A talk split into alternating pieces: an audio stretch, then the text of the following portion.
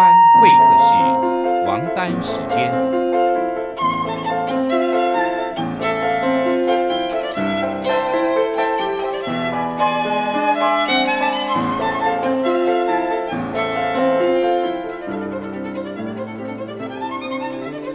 由天安门学生运动领袖王丹主讲。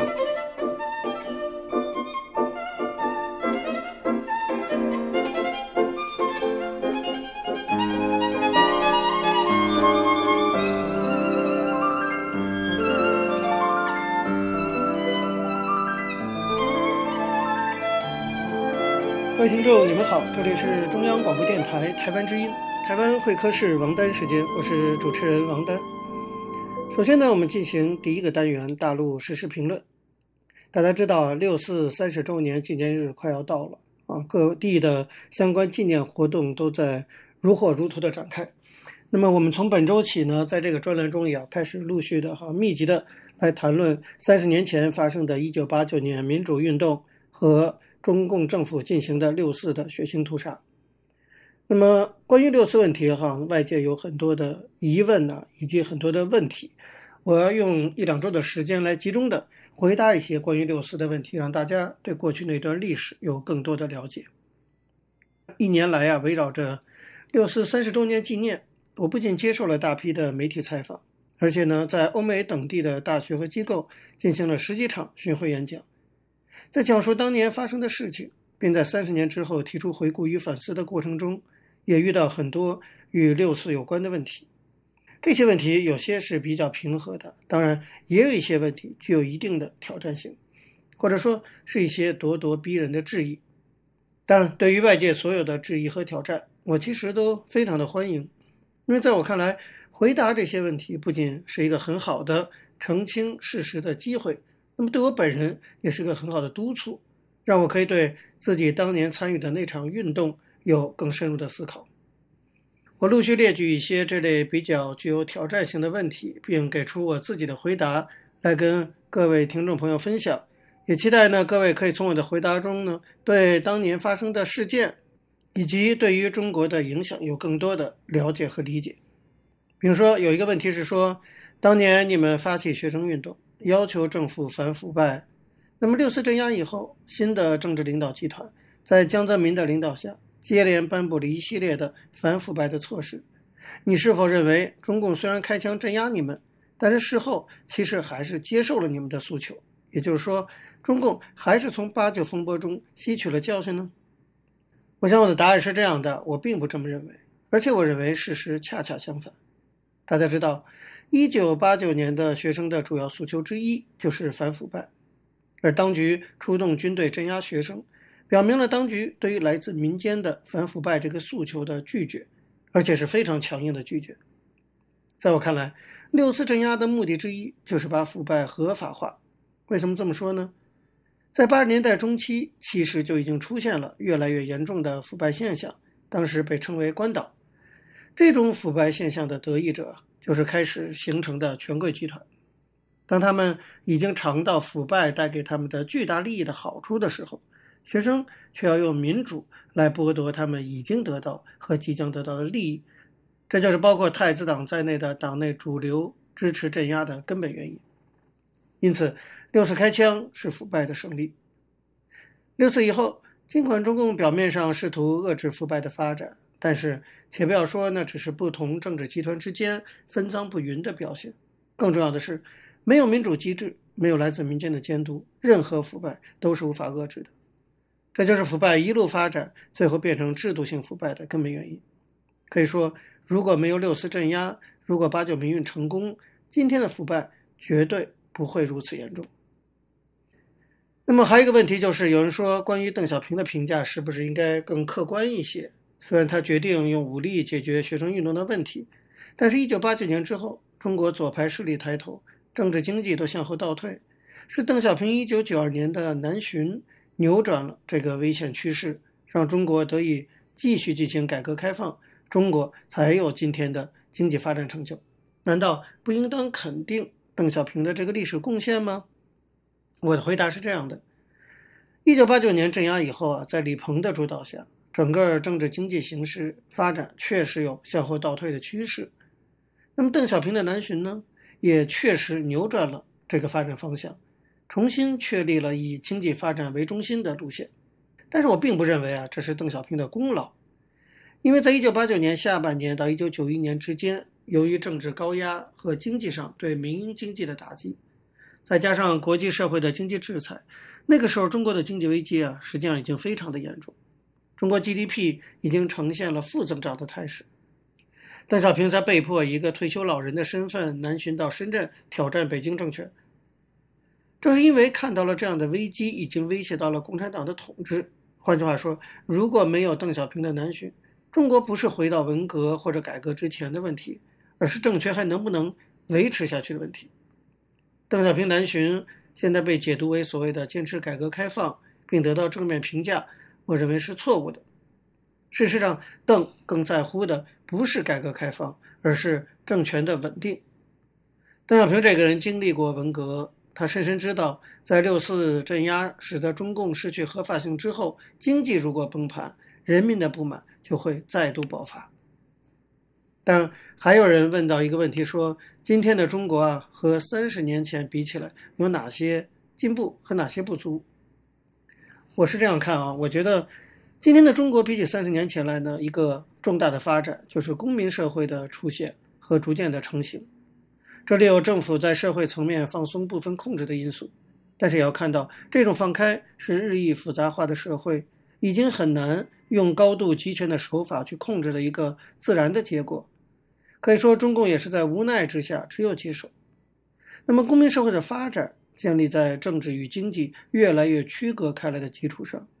这使得政府的政治控制力量受到削弱，这种趋势的结果就是政府只好向社会妥协，让出部分的权利。九十年代初期，东欧发生的就是这样的一个过程。当然了，中国的问题当然远比东欧要复杂一些，因此需要更长的时间去转型。但是大致的路径，我觉得应当是一致的。这也是为什么我对中国的未来有信心的原因。但是同时呢，我们也要看到。习近平上台以后，国家对公民社会的打压越来越严重。在江泽民和胡锦涛时期逐渐发展起来的公民社会，是否会被再次的消灭，还有待观察。如果习近平真的这样一意孤行，我认为一定会引起公民社会的极大的反弹。也有朋友提出说：“你认为当今中国最严重的问题是什么？”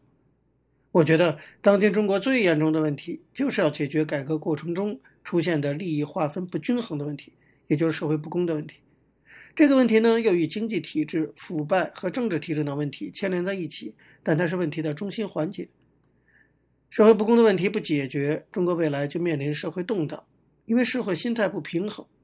而解决这个问题，必须形成真正的政治监督机制和法治环境。简单讲，就是要建立一个宪政制度，以制度建设的方式减少动荡的可能。而现在的中共呢，可以说是倒因为果，认为进行制度改革会导致动荡。我认为这完全是颠倒顺序的错误逻辑。所以啊，说到底，其实中国什么是最严重的问题啊？最严重的问题就是中共这个问题。以上就是我对一些问题的回答啊，当然还有一些问题，我们放到下周同样专栏中再给大家做解答。好，各位朋友，由于时间的关系，我们讲到这里休息一下，马上回来进行下一个单元。我曾经问个不休，你何时跟我走？可你却总是笑我一无所有。我要给你我的追求，还有。却总是笑我一无所有。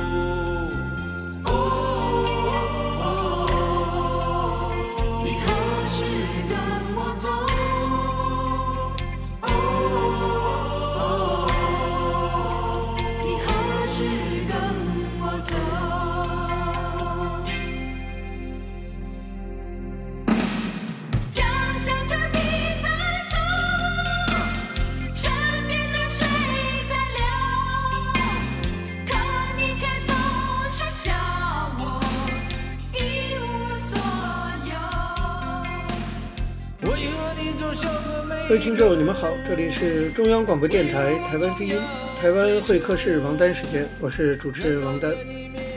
我们接下来进行的是历史回顾专栏，在这个专栏中呢，我们要根据一些当事人的口述历史，回顾一下中国改革开放几十年来走过的历程。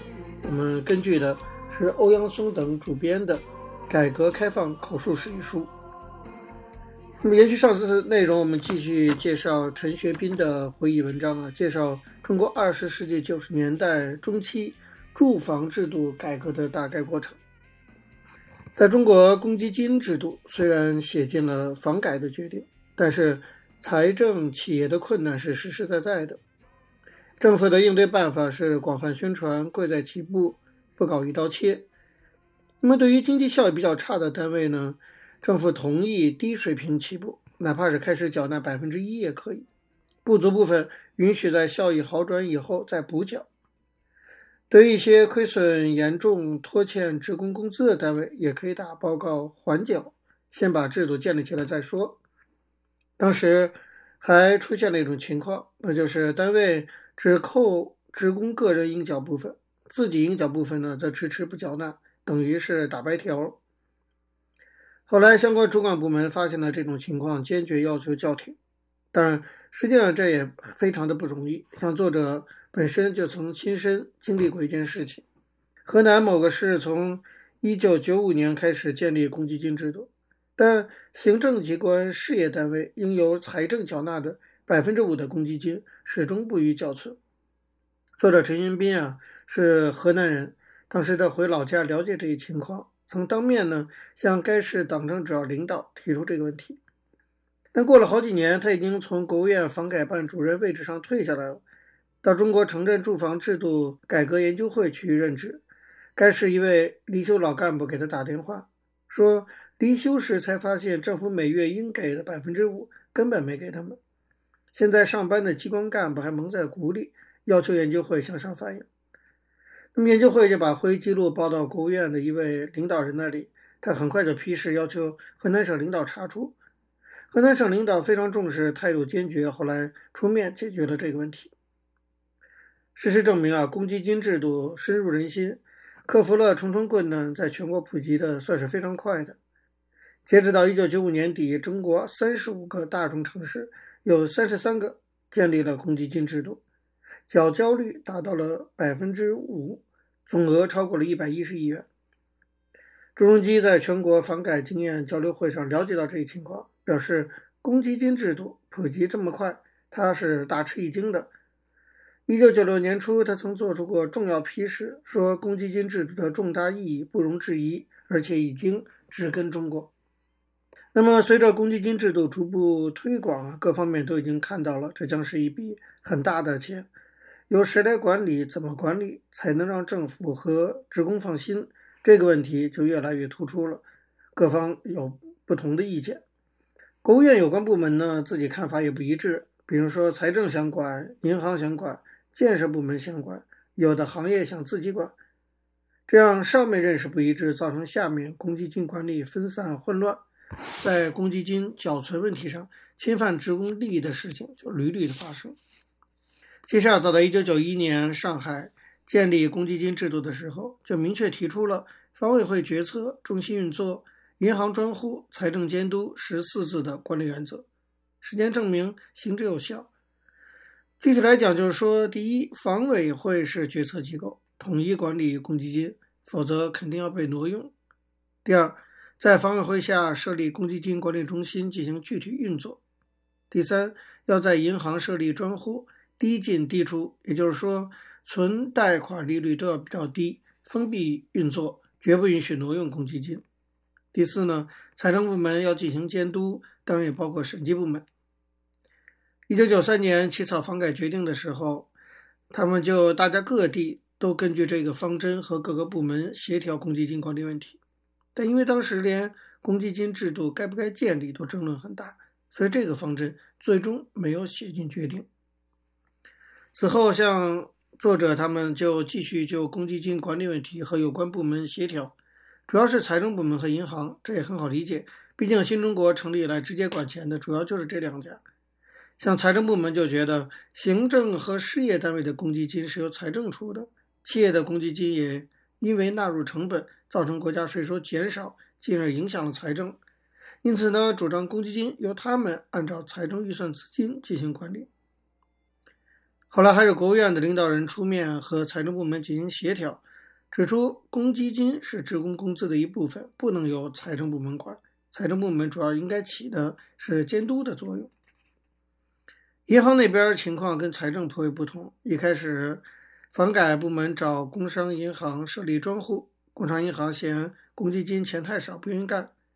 房改部门又找建设银行，当时的行长就是现在的国家副主席王岐山，他非常敏锐，一下子就意识到公积金将来业务会很大，非常爽快就答应了，并向国务院建议说，以后公积金不要分散，统一在建设银行开户。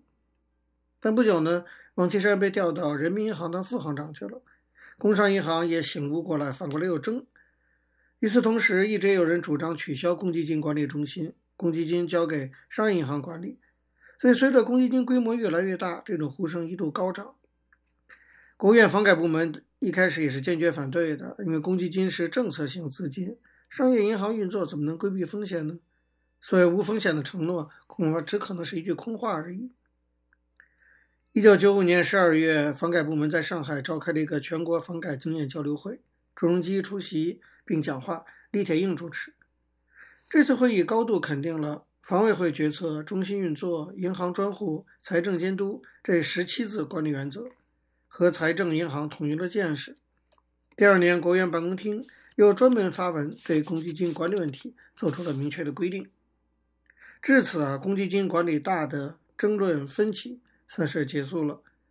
公积金管理中心纷纷在各地成立，通过学习上海经验，进行住房公积金规范化管理试点，建立计算机网络系统和公积金卡的查询系统，使住房公积金管理逐步走向规范化、科学化和电算化的轨道。不过，因为公积金管理啊涉及深刻的部门力的调整，争论不可能完全消失。在有些地方、有些单位，还是存在着管理分散、混乱的问题。要彻底解决这个问题，只有走法制化的道路。早在1993年，朱镕基就批示要求公积金制度要抓紧立法。从这个时候开始，到1999年3月，国务院常务会议通过《住房公积金管理条例》，大概历时五年多，非常不容易。作者在房改办工作的时候就参与起草过条例的工作，后来房改办撤销，他到中国城镇住房制度改革研究会，仍然还关注着条例起草工作。一九九八年，国务院法制办起草的条例送审稿，否定了十七字方针，有这样两句话：一个是公积金由银行运作，银行承担风险，收益也归银行所有，中心只是负责催缴。第二个是公积金增值收益是财政专项资金，应全部上缴财政，实行专户管理。公积金制度实行了八年，还有这样走回头路的观点，在作者看来这是非常荒唐的事情。为此呢，一九九九年一月，研究会组织了三十三个大中城市会员开会，根据十七字方针，就公积金的属性、管理、核算等问题展开讨论，对条例提出了重大修改意见。他们还邀请了国务院法制办的人参加，向他们详细介绍了公积金制度建立的过程。这些意见后来反映上去，得到了建设部和国务院法制办的重视。修改条例的时候，这些意见都被采纳了，所以呢，又恢复到了原来那样的一个面貌。好，各位听众，因为时间关系，讲到这里我们休息一下，马上回来进行下一个。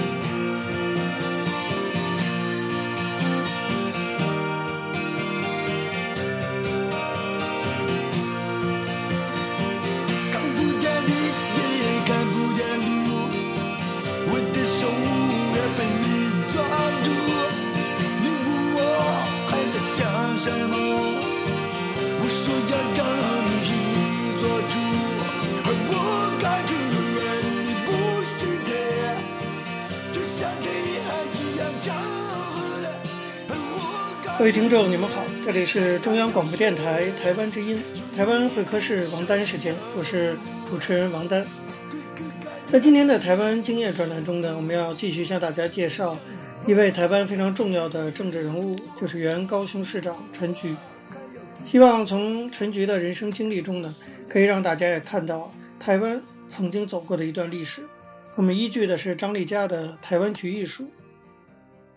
我说陈菊在美丽岛事件被捕啊，后来假释出狱。那么在假释期间呢，他也不顾危险，加入了民进党建党的十人秘密小组。九月二十八号，由一百多人发起的民进党在台北圆山饭店敦睦厅正式宣布成立的会议，陈菊也参加了。想起十一月十号在台北市金华国中的民进党新党之夜，那时候已经都深夜一点多了。当时，陈菊陪着创党主席江鹏坚等人回到现场，把支持者留下来的垃圾、垃圾还要收拾干净。这是民进党办集会常有的一种习惯。在当时，民进党可以说是一个新生的政党了。他们要进化向来草莽的党外的那种性格，要从此呢给人民一个不一样的感受，让人民能看到他们是可以去执政的。那么。过去陈菊他们在街头那种冲撞的那种辛苦，包括做政治黑劳的辛苦，包括去释放政治力量的种种政治运动，那么去展现人民意志等等，翻阅这些过去陈菊走过的历程，那些已经泛黄的照片记录，张丽佳在他的介绍文章中说，陈菊的脑海可以说是快速闪过当年的种种，他想着自己何其有幸，在生命里最精华的三十年。与民主运动的脉络紧紧扣连，从党外到组党，从抗争到执政，理想的前行虽然坎坷，却是甘甜而隽永的。我们把时间呢再推向一九九四年，这是对民进党和对陈菊来说啊都是非常重要的转变的一年。那么当时呢，陈水扁竞选台北市长，提出“有梦最美，希望相随”的口号，吸引了大批的支持者。陈菊。转换他在野的步调，应邀进入体制内，到台北市啊担任社会局长。市长呢，就是刚当选的陈水扁。原本他还想当一个哈在民间的，继续当他的民间人权的工作者。但是陈水扁希望他入阁，希望他能够承担执政的责任。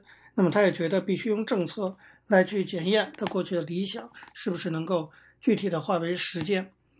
所以那几年，从台北市后来又到高雄市政府啊，陈菊开始到了体制内。他站这个位置，从跟他以前啊作为一个人权工作者相比，可以说都是在守护弱势者的一个社会福利的方面去做努力。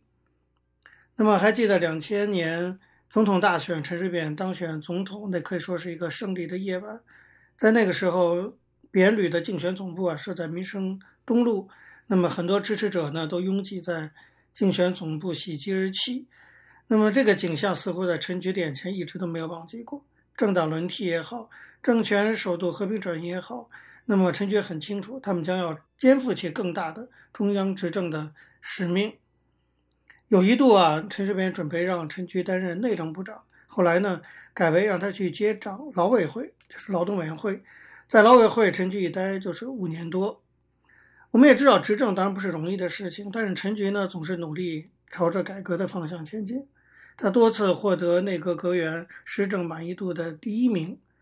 那么在这个位置上呢，他也经过更多的努力去建构完成了台湾社会安全网的关键支柱，那就是在两千零五年的七月一号推动了确保劳动者老年生活的劳工退休新制。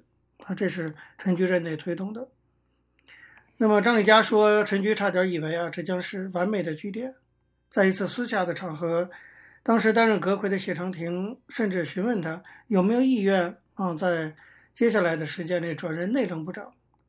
不过后来高雄爆发了捷运太劳遭受迫害的抗争事件，坚持人权信仰的陈菊在面对这个事件时，内心既震惊又沉痛，主动请辞了劳委会主委的职务，一肩担起了。政治责任，但是也没有人能够预料到的是，这次太劳抗争事件背后的政治上的这些符号不断地被放大解读，其实是真真假假的。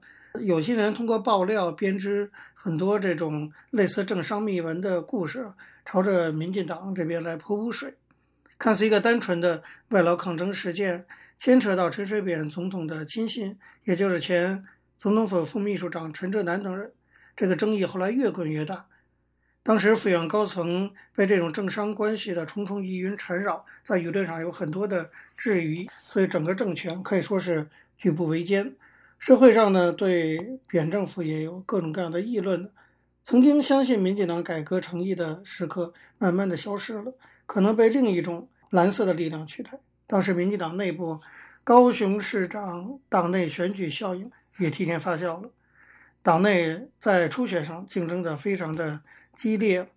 那个时候，陈菊很想告诉他同党的兄弟姐妹们说，我们应该如此互相提醒。权力竞逐的过程虽不能免，但是最重要的是我们要一起坚持最纯粹的理想初衷。可以说，在民党最艰难的那个时刻，陈菊算是啊逆着潮流而上，在最困难的时刻为党承担。他也恳求高雄人民给民进党以鼓励和力量，让民进党能够重生再起。张丽佳在他的书中说：“陈菊注视着十九岁的自己，十九岁的陈菊也注视着他。”从政的道路，每每行经幽谷或险阻。年少时期守护至今的理想与信仰，却是他从来不愿轻言放弃的最美的时光。那么接下来呢，就从头开始哈，向大家好好的来介绍陈菊这样一个人物。陈菊呢，出生在一个农民的家庭，在农村出生的，是在台湾的宜兰县的三星乡月梅村。在这里出生，那是一九五零年的六月十号。我刚刚讲了三星啊，这个地方它位于兰阳平原冲积扇西端的扇顶处，原本呢是平埔族噶玛兰人聚集的，叫巴里沙南社，成为巴里沙南，古名叫做婆番州，现在改名叫做月梅村了。这个的月梅村就是全县的地理中心，所以陈菊有朋友戏称说。家族世居婆番婆州，难怪陈菊成为国民党政府头疼不已的番婆人物啊！番婆指的就是厉害的哈，能闹事的人物。小的时候，陈菊他们家当家的是阿公啊，祖父，他可以说是全家的重心。陈菊会说，我们是非常标准的台湾农村家庭，父祖那辈呢都很传统。像我五个姑姑，从小就送给人家当童养媳，两个伯母跟我母亲也是幼年抱养来的。我妈妈大概六个月左右就抱来了，因为她年纪跟我的一个姑姑差不多，两家就是交换来养，长大再成亲。以前的社会就是如此。那陈菊呢，生长生长于一个非常非常传统的，可以说是典型的台湾的女儿。后来陈菊也一直被称为啊台湾的女儿。好，各位听众，由于时间的关系，今天的台湾会客室王丹时间到这边结束了，非常感谢您的收听。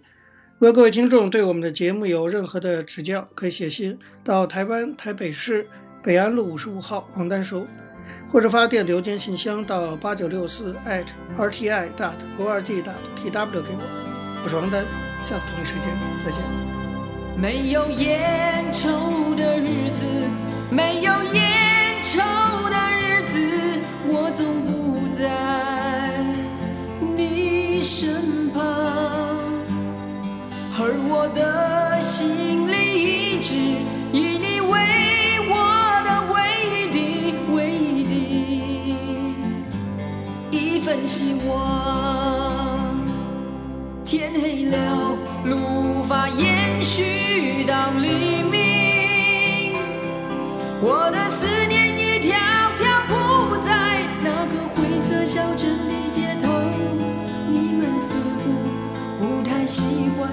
没有蓝色的鸽子飞翔，啊哈哈，啊哈，手里没有烟，那就划一根火柴吧，去抽你的。